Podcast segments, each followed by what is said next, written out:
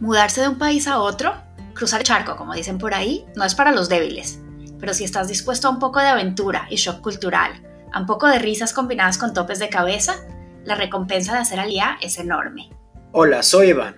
Y yo soy Yael. Estas son nuestras aventuras de Alía. Les contaremos nuestras experiencias, con la idea de que les sirvan para tener una Alía más fácil. O por lo menos que sepan que en medio de las dificultades no están solos.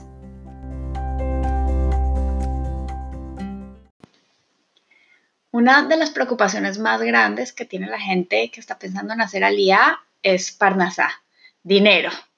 ¿De qué voy a vivir en Israel? ¿Cuánto cuesta vivir en Israel? Es verdad que en Israel se gana menos dinero que en otras partes. En fin.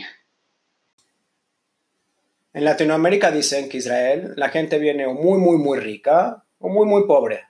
O que para hacer una pequeña fortuna en Israel tienes que llegar con una grande fortuna. ¿Qué tan cierto es eso?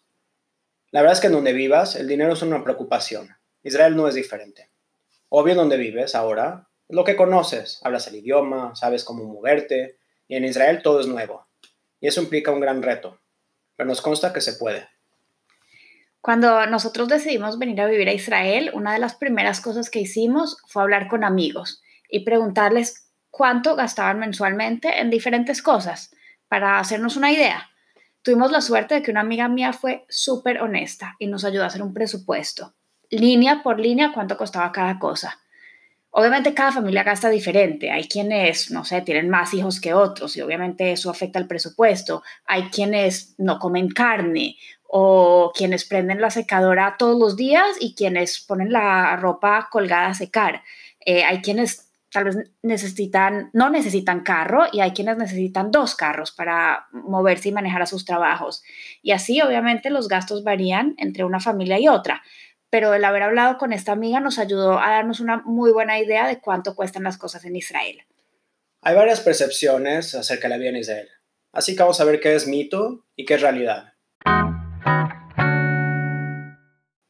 Empezamos con la percepción número uno. Las casas en Israel son carísimas. La realidad es que todo depende de dónde vives. Tel Aviv, Jerusalén y algunas ciudades cercanas al centro del país son caras. De hecho, vivir en Tel Aviv se compara como vivir en Manhattan. Precios caros, pero acceso fácil a trabajos y no necesitas necesariamente tener un segundo carro o un primero, un carro adicional. Así que por eso bajan los costos. Los suburbios, aunque no necesariamente son bajos en precio, se permite tener un poco más de espacio la periferia bastante más económica, los bienes raíces para comprar están bastante altos en Israel, pero las rentas están bastante acorde con lo de la vida en ingresos del promedio. Eh, las rentas en Israel están en un promedio del 25% más bajas que en Estados Unidos, pero la compra 12% más alta según algunos de los recursos que estuvimos investigando. Modín, por ejemplo, entra dentro de la categoría de suburbio, para darles una idea de precios, un departamento de tres habitaciones, lo que acá se conoce como cuatro cuartos, ya que la sala se considera un cuarto, se, renta alrededor de 5.000 a 6.500 shekels. Un departamento de cinco recámaras, o sea, seis cuartos, está entre 6.500 y 8.000 shekels mensuales. Te recomendamos bajar la aplicación Time, que es una aplicación donde puedes buscar todo lo que son cosas de segunda mano, etcétera, inclusivo real estate o bienes raíces. Y busca los precios en la zona que estás pensando llegar a vivir y a ver qué se adapta a tu presupuesto. Percepción número 2. El costo de vida en Israel es muy alto. La realidad es que sí, el costo de Israel en Israel es más alto que en Latinoamérica y que en muchas otras partes del mundo. Vamos a tirarles algunos números como para que se den una idea. Bueno, de renta ya hablamos pero a la renta hay que sumarle el costo de administración del edificio, que puede variar entre 50 y 300 shekels mensuales, según hemos visto. Em, Arnona, que es el eh, impuesto a la propiedad que lo paga el residente y se calcula según la ciudad y el tamaño de la propiedad. El primer año, como Lejash, tienes un descuento de hasta el 90% por los primeros 100 metros. Eh, el precio, claro, como varía ciudad en ciudad, lo que les recomendamos es que averigüen la ciudad en donde viven, más o menos cuánto paga, cuánto podrían pagar. Eh, de los servicios, el más alto es electricidad. Agua y gas no son tan costosos, pero para darles una idea, el promedio de todos los servicios por un apartamento de aproximadamente unos 85 metros cuadrados es como entre 500 y 1500 shekels al mes. Eh, para eh, comida, supermercado, dicen que el promedio es entre 14 y 28 shekels al día por miembro de familia. Eh, transporte, por ejemplo, el litro de gasolina está en 6 shekels y el boleto de tren mensual ilimitado desde Modina hasta Tel Aviv, por ejemplo, cuesta 300 shekels al mes.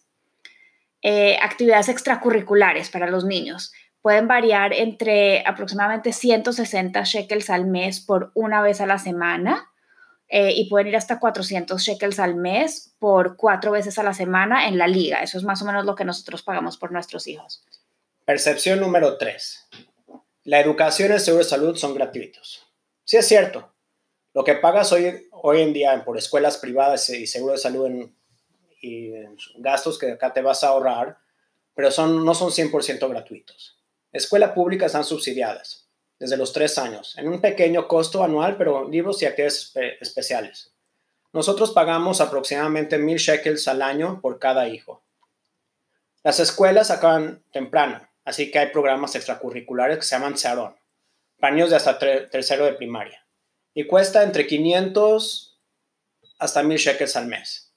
El seguro de salud básico está cubierto por tus impuestos, así que no tienes que pagar nada adicional. Pero hay opciones de suplemento de seguro privado y aunque es mucho más barato en Estados Unidos, perdón, mucho más barato que en Estados Unidos y en Latinoamérica, si tienes un costo mensual.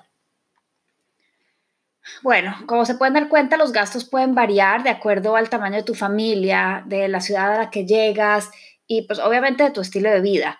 Lo que mejor te podemos recomendar es que, eh, bueno, tomes estos números que te acabamos de dar como una base, pero que hables con gente que conoces que ya vive en Israel y pregúntales cuánto gastan por las diferentes cosas. Eh, acá la gente es muy abierta y te van a compartir cuáles son los gastos y cuántos, cuánto gastan en diferentes cosas y así te pueden ayudar a armar tu presupuesto. Suerte.